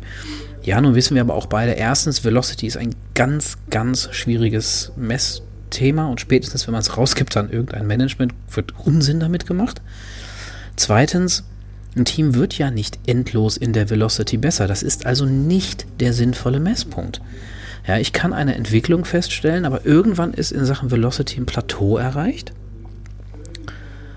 Und es variiert dann erschreckenderweise auch noch. Ähm, daran kann ich es also nicht dauerhaft mindestens mal messen. Ähm, ja, den größten Fehler, den ich machen kann, ist Velocity mit Zeit zusammenzufassen. Ne? Also das ist so. Ja, äh, ja, Kardinalsfehler wo, wo man auch immer wieder die Schwierigkeiten beim Kunden hat, das zu argumentieren, dass das keine besonders gute Idee ist. Und ich lasse diese Aussage einfach mal hier drin. Also wenn ihr jetzt sagt, der hat doch Unrecht, Velocity hat was mit Zeit zu tun, schreibt einen Kommentar, dann machen wir mal eine Folge dazu, dann reden wir mal über Story Points oder Velocity im Allgemeinen. Ja, ne? Also ja. nur damit die Motivation da ist, ähm, genau. kommentieren Genau. Aber, Seite, ja. aber ihr erkennt, wir haben eine Meinung dazu. Aber schreibt ruhig Kommentare, das ist gut. Nein, ja. ich sage das so, weil wir gestern agilen Stammtisch hatten hier in Solingen ja. und natürlich, natürlich ist jedes Mal das Thema äh, Velocity versus Personentage und was weiß ich nicht, was alles da drin. Wir waren beim Thema, wie misst man den Scrum Master? Hm, ich habe da einen voll innovativen Vorschlag, ähm, der aber so wenig mit Messen zu tun hat, sondern mit Fragen. Ähm, auch Teams, die extrem gut laufen, kann man fragen, ob sie sich den Scrum Master eigentlich wünschen oder nicht ähm, und ob sie meinen, er bringt ihnen einen Mehrwert. Wir reden in der Agilität auch von Vertrauen, richtig? Wir reden ja auch darum, dass ich denen, die die Arbeit machen, über das, was sie machen, da auch vertraue. Und wenn ich ein Team habe, was sagt, ey, Leute, ja, es läuft bei uns gut, gar keine Frage. Vielleicht läuft es aber auch gut, weil wir den Scrum Master haben, der vielleicht auch mit uns regelmäßig über die Probleme spricht, und wenn wir ihn nicht haben, wissen wir genau, wir würden irgendwann da rein verfallen, dass wir eben nicht mehr über die Dinge sprechen. Und dann hast du irgendwann ein richtig gutes Team, was dann plötzlich doch nicht mehr richtig gut ist.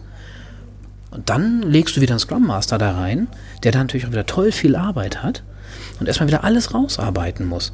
Viel sinnvoller ist es doch, ein gut performendes Team zu haben, was diese Performance auch halten kann. Durch die stetige Arbeit, die dabei ist. Aber ist da nicht der persönliche Faktor drin, wenn ich mir jetzt überlege, ich spinne jetzt rum, jeden Freitag bekomme ich eine E-Mail oder immer nach dem Review, brauchen wir noch einen Scrum Master? Ja, nein. Dann würde ich ja, auch wenn ich der Meinung bin, läuft eigentlich, müsste auch ohne den André laufen, ja sagen, weil ich dich leiden kann. Vielleicht sogar, weil ich sage, oh, wir sind in derselben Firma, im selben Projekt, dann will mhm. ich natürlich, dass wir gut gestafft bleiben. Also mhm. ich habe ja noch einen persönlichen Faktor da drin. Mhm.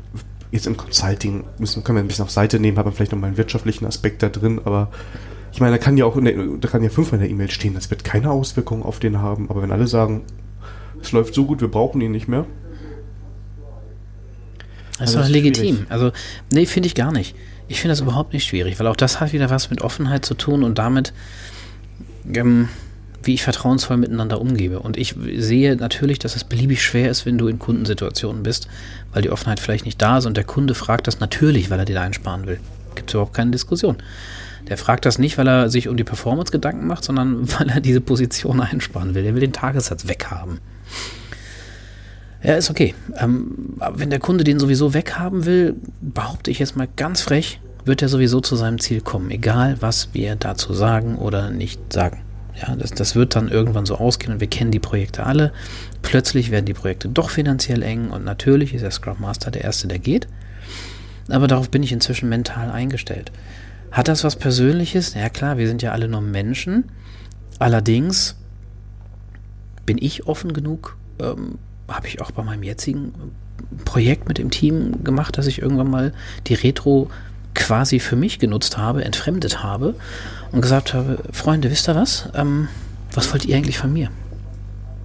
Wie kann ich denn euch jetzt noch helfen?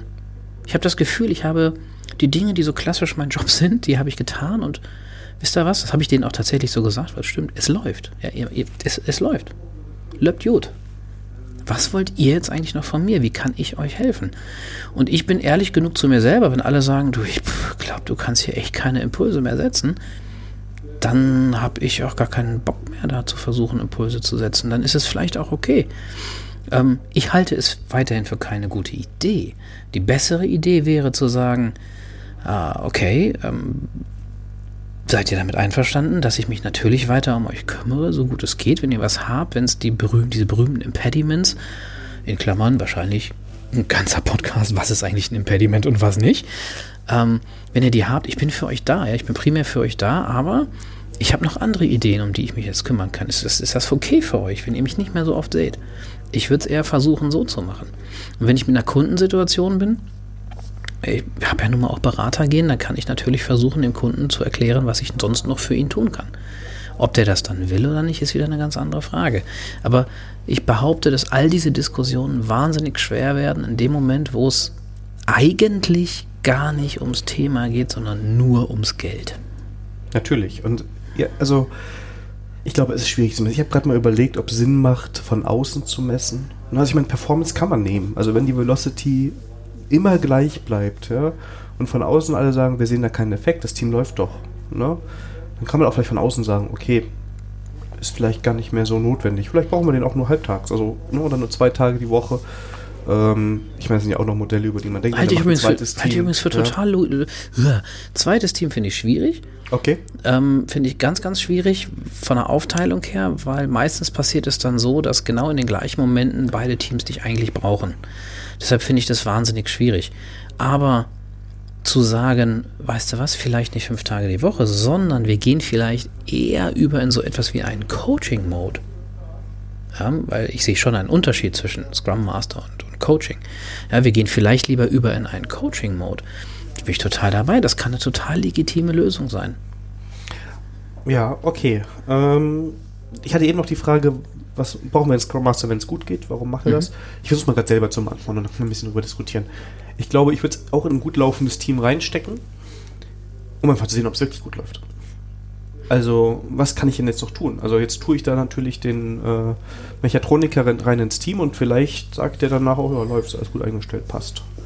Aber vielleicht sind ja noch mal Dinge, die angesprochen werden will. Oder man sagt, okay, wir wollen noch auf ein anderes Level und die Leute ziehen mit, weil sie merken, okay, wenn wir den alten Trott, den wir haben, ähm, ein bisschen optimieren, dann kommen wir nochmal wo ganz anders hin. Und das ist ja irgendwie, irgendwie cool.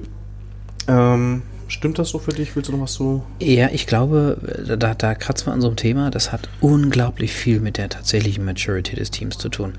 Ich glaube wirklich, Mature Teams, Mature Agile Teams kommen gar nicht so auf die Idee, dass sie sich nicht verbessern könnten. Ähm, ich kenne hier bei uns wahnsinnig viele Leute, die, die, denen ist diese Idee fremd, ich kann mich nicht verbessern. Sondern gerade wenn es gut läuft, haben die endlich die Luft, mal vielleicht technisch, vielleicht aber auch prozessual ganz andere Dinge anzugehen. Und ich glaube, dann ist ein Scrum Master auch gut, dass er wieder da ist, weil dann kann er nämlich wieder unterstützen. Dann kann er vielleicht mit dem Team gemeinsam ja, technisch irgendwas völlig verändern wollen, wo es aber organisatorische Blockaden bisher gab. Da kann er dann mal voll reingehen. Vorher war dafür gar nicht die Zeit. Aber jetzt, wo es gut läuft, gut läuft heißt ja meistens auch, dass man mal Luft holen kann, den Kopf heben kann. Und ich glaube, ähm, dass wirklich Mature Teams schon sehr froh sind, immer wenn sie jemanden zur Unterstützung haben. Da kommen wir so ein bisschen rein. Ist es dann so dieses klassische Scrum Mastery? Kümmere ich mich dann um die Events? Nee, tue ich nicht, sondern dann bin ich wirklich eher so ein Teambetreuer, Unterstützer, der wirklich alles tut, was das Team brauchen kann, was ihm gut tut. Und ähm, äh, blöde Beispiele. Ich, ich habe auch, auch, auch so Sachen bei, bei meinem Projekt in Düsseldorf gemacht, äh, dass ich zur Cocentric gefahren bin und einen Stuhl geholt habe, weil einer der Mitarbeiter bei den Stühlen äh, beim Kunden ständig Rückenschmerzen hatte. Das kann dann sogar auch mal sowas sein. Und der Scrum Master ist kein Obstkorbbesteller, aber wenn wir die Technik im Griff haben, vielleicht können wir uns ja auch mal um Kleinigkeiten kümmern. Vielleicht können wir uns auch vorher um Kleinigkeiten kümmern, damit das Wohlempfinden besser ist. Aber ich glaube, richtige Mature Teams finden wenn es richtig gut läuft, fangen die an, die richtigen Knackpunkte zu finden. Okay, ich versuche nochmal so ein bisschen gerade nochmal eine Linie zu ziehen. Ähm, also wir brauchen auf jeden Fall einen Scrum Master, haben wir gesagt, weil der Scrum Master ist ja unter der Woche gefordert, den Austausch mit dem Team zu haben, mitzubekommen, was so ein bisschen ist. Vielleicht auch Termine einzuhalten und dafür zu sorgen, dass sie kommen oder dazu helfen. Retro ist, glaube ich, unbestritten und wir haben gesagt, man braucht ihn in, in gut laufenden Teams weil da kann er nochmal Feintuning machen und das dabei helfen, dass das Team sich verbessert. Und bei schlecht laufenden Teams ist es ein bisschen offensichtlicher, dann kann er mehr Kaffee trinken und helfen, Elefanten aus dem Raum zu treiben. Mhm. Ähm, mir ist eben auch mal eine Frage gekommen, als wir schon mal angefangen haben, über gute Teams zu gehen und du hast gesagt, also habe ich es verstanden, dann gehe ich ins Coaching quasi und helfe dem ganzen Unternehmen so ein bisschen, ne? Schaffen mir auch so ein bisschen eine eigene Rolle vielleicht. Vielleicht weiß das Unternehmen gar nicht, was da gerade passiert, aber der eine hat zu viel Zeit und ändert da auf einmal Dinge. Das ist ja auch wunderbar. Aber was machst du denn eigentlich in dem Moment, wenn es dann auf einmal im Team kracht? Sofort, also ich meine, du bewegst dich ja quasi in eine ganz andere Richtung auf einmal. Mhm. Ne? Vielleicht kommen da Termine, Veranstaltungen. Auf einmal gab es irgendeine Änderung im Team. Das kann ja alles Mögliche sein dass das so richtig ins mhm. Rumbekommt. Du merkst so, gehst du dann einfach zurück? Geht das überhaupt dann noch? Ja. Weil du hast ja dann, sonst dann lässt du ja die, die, die Lücke quasi da, wo du gerade am, am Orient, umorientieren bist. Ja, muss ich, muss ich natürlich gut jonglieren können. Also ähm, Punkt dabei ist, ich darf natürlich das Ohr zum Team nie verlieren. Also das, also Veränderung im Team hast du angesprochen. Also das würde ich doch mal ganz verhoffen, wenn ich das, also wir haben die Situation, gutes Team. Ich spreche mit dem Team, Mensch, wie sieht's aus? Meint ihr, ich kann mich ein bisschen anders orientieren und so weiter. Team sagt, okay, kein Ding. Ähm, ich gehe davon aus, dass nicht plötzlich im Team dann brutale Veränderungen passieren, die ich nicht mitbekomme. Es kann, äh, ich, ich skizziere mal was. Ja. Irgend, bei irgendeinem Kollegen passiert irgendwas, was ah. du nicht mitbekommst. Okay. Und deshalb verändert er sich komplett im Umgang mit dem Team. Ah, okay. Oder vielleicht eine Beförderung irgendwie und dadurch kommen Eifersüchteleien oder sowas. Und das sind vielleicht alles mhm. Dinge, die du gar nicht so direkt mitbekommst, weil mhm. du bist ja gerade in einem viel größeren Orbit. Mhm. Und dann würdest du sagen, da muss ich wieder zurück, wenn ich das mitbekomme. Also erstens, ich behaupte, ich bekomme sie hoffentlich trotzdem mit, weil, weil ich ja, also zu der Zeit habe ich ja schon eine ganz massive Vertrauensbasis zwischen mir und dem Team geschaffen. Und ich gehe sehr fest davon aus, dass ich das auf jeden Fall mitbekomme, denn ich bin ja nicht weg. Also ich sollte schon auch nicht dann plötzlich sagen, übrigens Team, äh, was ich euch nicht gesagt habe, ähm, die drei Tage, die ich nicht da bin, die bin ich in Minnesota. Also vielleicht doch, aber ja, ja, nee, nee, nee, das würde ich, das würde ich zum Beispiel überhaupt nicht machen, weil dann würde ich meinem eigentlichen Auftrag ja überhaupt nicht mehr nachkommen können. Ja, also ich muss schon mir immer selber überlegen, was ist eigentlich mein Auftrag? Was ist die Erwartungshaltung? Und ja, wenn es dann, wenn es dann plötzlich wieder massive Dinge im Team gibt, dann muss ich mich wieder auf meine Hauptaufgabe mehr konzentrieren. Da muss ich halt mit den anderen sprechen, ähm, dass ich eben dann dafür jetzt leider gerade doch wieder keine Zeit habe, sondern dahin zurück muss, ja. Stelle ich mir schwierig vor. Also mhm. natürlich ist es ein konstruierter Fall, von daher ist immer die Frage, wie oft es passiert. Genau.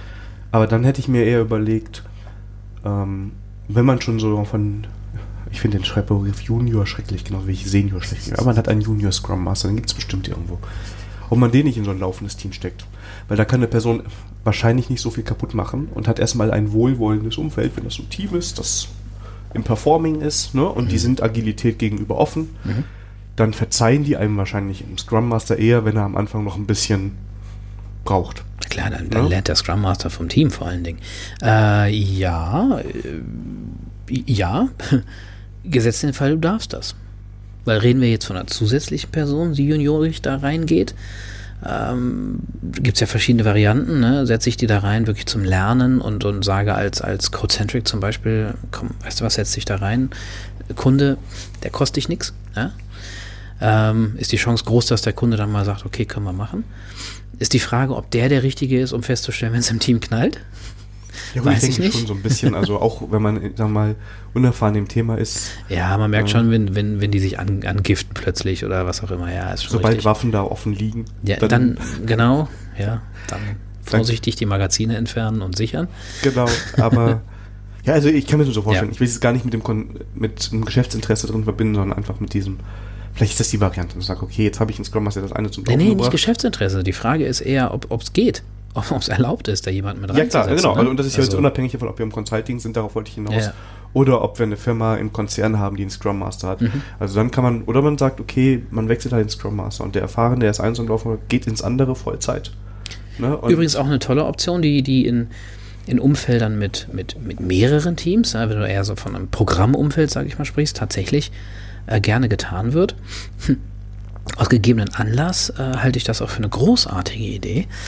Ähm, denn meine persönliche Erfahrung hat mir gerade gesagt, dass in bestimmten Umgebungen, die aus irgendwelchen Gründen nicht ganz einfach sind, es auch durchaus sein kann, dass man nach einer gewissen Zeit als Scrum Master äh, auch ein gewisses Maß an Feuer ähm, einfach verpulvert hat und vielleicht auch tatsächlich nicht mehr den Impact erzielen kann, den man am Anfang erzielen konnte, und da halte ich eine Rotation der Scrum Master Rolle für sogar total gut. Ähm, denn ein Scrum Master sollte natürlich grob wissen, was sein Team tut. Das schadet also überhaupt nicht. Aber normalerweise muss der Scrum Master nicht dermaßen brutal tief fachlich drin sein, dass er nicht ein anderes Team betreuen könnte. Zumindest mal nicht, wenn es im gleichen Programmumfeld äh, unterwegs ist. Und das kann auf jeden Fall frischen Wind bringen, definitiv. Und dann kann man innerhalb eines Programms zum Beispiel überlegen, okay, wisst ihr was? Ähm, da haben wir ein Team, das ist äh, vielleicht neu hinzugekommen oder ist durch, durch Personalwechsel, wie gesagt, es spielt ja oft auch die Linie noch mit hinein, stark verändert worden. Dann lasst uns doch mal umtauschen. Das Team läuft gerade glänzend, jetzt können wir mal ein bisschen die Erfahrungen austauschen oder sowas. Das halte ich für eine ganz, ganz äh, großartige Idee, das zu machen, ja. Ich finde eigentlich ganz gut sogar, wenn der Scrum Master nicht so technisch ist, weil er sich dann viel mehr auf seine Themen konzentrieren kann. Mhm. Genauso wie ich der Meinung bin, dass es ein Vorteil ist, wenn der PO nicht technisch ist, ist oder nicht technisch sein kann. ne, weil, also beim PO kann ich aus eigener Erfahrung sagen, ich merke das, wenn man in diese Rolle reinkommt, mhm. natürlich habe ich eine Ko Zahl im Kopf, wenn man schätzt. Wenn es vor allem noch Technologie ist, die man selber im Kopf hat. Ne? Mhm. Und natürlich hat man eine Vorstellung, wann das fertig zu sein hat. Weil man hat ja ein rosafarbenes Bild von seinen eigenen Leistungen, die vorher quasi gewesen sind. Ja? Und dann rechnet man da von mir aus, gebe ich ihnen die doppelte Zeit, auch wenn das dann nicht fertig ist dann. Mhm. Und deshalb finde ich es immer ganz gut, wenn diese Rollen nicht technisch sind. Mhm. Es sei denn, es ist gerade für einen sehr spezifischen Fall hilfreich und das wird immer vom Entwicklerteam getriggert. Mhm. Weil selbst wenn du jetzt technisch wärst und entwickeln könntest, dann, kann, dann ist es vielleicht schlecht, wenn du dich in einem Planning oder in einem Review einmischst und sagst, das ist aber jetzt so und so, das kann man auch so und so machen. Ne? Mhm. Das ist doch, dann sind das doch nur also noch ein Story-Punkt. Mhm. Aber wenn einer zu den Entwicklern von dir zukommt und sagt, boah, ich habe hier so ein komisches Problem algorithmischer Natur, bla blub, äh, kannst du mir mal gerade da helfen? Dann bist du ja auch nicht mehr gerade der Scrum Master, der hilft, sondern du bist einfach mhm. ne, der Person zu helfen. Also von daher finde ich das äh, ist interessant, wenn man die Rolle nicht, wenn man es nicht erfüllen kann, dass man denkt, oh, vielleicht ist es ganz gut, wenn ich technisch sein kann, aber ich glaube, es ist eigentlich für das Ergebnis besser, wenn man es nicht ist. Finde ich total cool, weil du, glaube ich, da gehörst du zu den äh, Prozenten im Nullkomma-Bereich, die das sagen.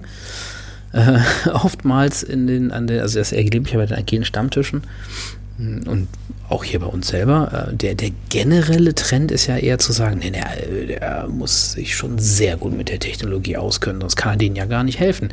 Ich bin da ehrlich gesagt total auf deiner Seite. Ich habe vollstes Vertrauen in die Kollegen im Team, was ihre Technik angeht. Ähm, und ich habe tatsächlich andere Aufgaben. Ich habe andere Dinge, mit denen ich denen helfen kann. Und wenn wir technische, fachliche Defizite feststellen, dann, dann helfe ich selbstverständlich auch gerne dabei, diese auszubügeln. Aber das heißt nicht, dass ich denen das beibringe, sondern ich sorge nur für die Umstände, äh, die es dann ermöglichen, dass, keine Ahnung, zum Beispiel technischer Skill aufgeholt wird oder ähnliches. Ähm, ähm, ein, ich möchte gerade noch deutlich mhm. rein, reinhängen. Ich glaube, also es hängt so ein bisschen ein paar Sachen. Also was mir gerade durch den Kopf gegangen ist, dass ich oft bei mir im Team die Diskussion habe, Performance. Dass eine technische Seite im Team sagt, ja komm, da müssen wir jetzt hier aber das und das noch einbauen. Und ich sogar als PO dann eher sage, nee, lass mal Performance raus. Ich will, bevor ich das habe, bevor ich da jetzt Energie rein investiere, das Unperformante sehen, um zu wissen, ob ich das äh, verbessern kann. Und ich finde es primär schwierig, aber ja, muss, müssen diese Rollen sehr technisch sein. Da machen wir jetzt, wo ich schon in der Abmoderation quasi gedanklich fast war, wieder ein großes, habe ich ein großes Thema aufgemacht. Mhm, ich, ich, ich glaube, es, nein, ähm, ja, mal ein Sparring-Partner, aber je weniger ich über die Technologie weiß, mhm. desto besser, weil ich kann einfach fachlich was fordern. Ich möchte dieses Ding haben. Da müssen wir die Datenbank umbauen. Ja, dann wird die umgebaut, aber ich brauche das und das. Ne? Und ich erkläre euch das sehr früh, dass ich das irgendwann brauche. Dann könnt ihr schon so ein bisschen überlegen, wie man da später hinkommt. Ne? Mhm. Aber ähm, sonst blockiert mich das ja. Und ein Hinweis noch, ähm, finde ich. Ich finde es unglaublich wichtig, diesem, dem, dem Entwicklerteam auch zu vertrauen. Und ähm, was ich schon erlebe, ist, dass so ein PO nominell ist der ja, der ist ja, der ist ja weder Vorgesetzter noch weisungsbefugt noch sonst was in seiner Rolle als PO. Naja, also es ist schon der PO. Und im Normalfall, wenn der PO eine Richtung vorgibt, ähm, wird sich auch schon bemüht, so ein bisschen darauf einzugehen. Und ähm, ich finde es wahnsinnig wichtig, dass der PO auch dem Team, dem Restteam, jetzt mal wieder mit diesem Wort Team, die Chance gibt, ähm, ihre Expertise einzubringen und dieser auch zu vertrauen. Wenn der PO selber eine, eine äh, tatsächliche oder geglaubte Expertise in der Thematik hat, kann das schwierig sein, dass der sich da raushält und sagt, ja, ey Leute, ihr seid die Fachleute, ich, ich mache das was, ihr macht es wie. Ähm, und deshalb finde ich das äh, tatsächlich gut. Also ich, ich habe es bisher ganz selten nicht äh, ganz, äh, was wollte ich sagen? Mich stört es nicht, dass ich kein Entwickler bin. So, jetzt habe ich es anders ausgedrückt. Aber ich vermisse manchmal das Entwickeln, aber das versuche ich anders. Ja, das ist ja eine andere Geschichte, ne? Ist, ähm aber für mich hat es den Vorteil, dass das Team solche Dinge auch gar nicht auf mich in Anführungszeichen abwälzen kann. Die, die, die sind gezwungen, selbst organisiert die Lösungen dafür zu finden. Und das ist doch eigentlich auch das, das große Wort Selbstorganisation, ähm, wo es ja auch hingehen soll. Und, und ich helfe denen gerne dabei, wenn die sagen, nee, äh, sorry, können wir nicht. Ich habe eine verrückte Idee, André. Ja. Ähm, wir müssen gleich die Folge beenden, weil Terminzwänge, die so außenrum immer sind. Aber wir haben ganz viele Sachen angesprochen. Und ähm, in einer Folge, die ich noch plane aufzunehmen, wollte ich auch reinbringen für die Hörer, dass es ganz schön wäre, ein bisschen Feedback zu bekommen. Mhm. Ähm, weil das hilft einfach. Und wir haben jetzt so viele Themen angesprochen, über die wir noch ins Detail gehen können. Ich, ich nenne nur ein paar. Ja, wir haben über generell Agilität gesprochen. Mhm. Inwie äh, hätten wir sprechen können. Wir hätten darüber sprechen können, inwiefern ähm, ein Scrum Master auch Agile Coach ist. Was ist überhaupt ein mhm. Agile Coach? Kanban hatten wir auch so als potenzielles Thema, was wir haben konnten. Lean Coffee hast du eben mal erwähnt, kennen viele nicht, ist eine super geile Methode, kann man auch drüber sprechen.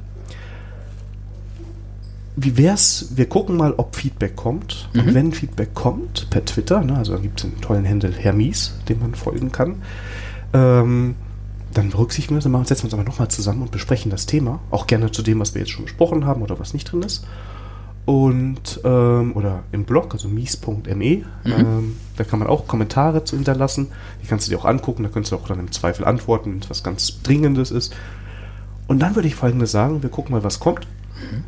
Und dann setzen wir nochmal zusammen. Und dann machen wir so ein Follow-up und wenn nichts kommt, dann ist es auch gut, dann setzen wir uns zusammen, trinken Kaffee, wie ich gelernt habe. Ja. Sollen wir das so machen? Ja, feeding the feedback. Alles klar. Ähm, das ist schon fast agil, ne? Also wir bauen den Podcast quasi auf, basierend auf dem Nutzerfeedback. Das ist ja der Wahnsinn. Also eine Metafolge. Äh, André, ich danke dir für deine Zeit. Ich fand es sehr interessant. Wir sind einmal durch das Thema gehoppelt und ich hoffe, wir haben eine, eine Linie hinterlassen, der man folgen kann. Ich hoffe das auch. Ich bin total gespannt, das zu hören, was wir so gesagt haben. Ja, da ist ganz spannend. Heute ist der 8. Februar. Ähm, die Folge wird wahrscheinlich noch zwei bis vier Wochen dauern, bis sie rauskommt, weil das wird ja auch noch erklärt in der Folge, die ich noch plane aufzunehmen. Jetzt muss ich es auch aufnehmen, sonst wird das verwirrend. Wenn die nicht da ist, irgendwie werdet ihr schon im Kontext wissen, warum das alles so ist. Genau, dann hören wir die auf jeden Fall zusammen. Ähm, du bist auch bei Twitter, richtig? Richtig. Wie findet man dich? NVC underscore Wolf mit 2F. Alles klar. Das heißt, wenn ihr da sagt, das ist, interessiert euch dem ihr folgen, dann freut er sich auch über Follower. Da könnt ihr auch immer gerne hinschreiben. Ja, und dann würde ich sagen, wir machen jetzt den Cut bei der Folge.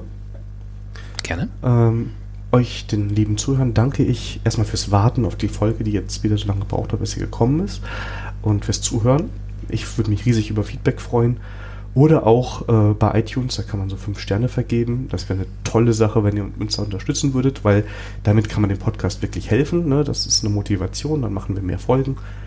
Und ja, wenn ihr wie gesagt noch Feedback habt für André und mich, einfach melden und dann machen wir noch eine Follow-up-Folge zum Thema eurer Wahl. Ja, dann würde ich sagen, wünschen wir euch eine schöne Woche und äh, hören uns dann wahrscheinlich in zwei Wochen wieder. Bis bald. Tschüss. Ciao.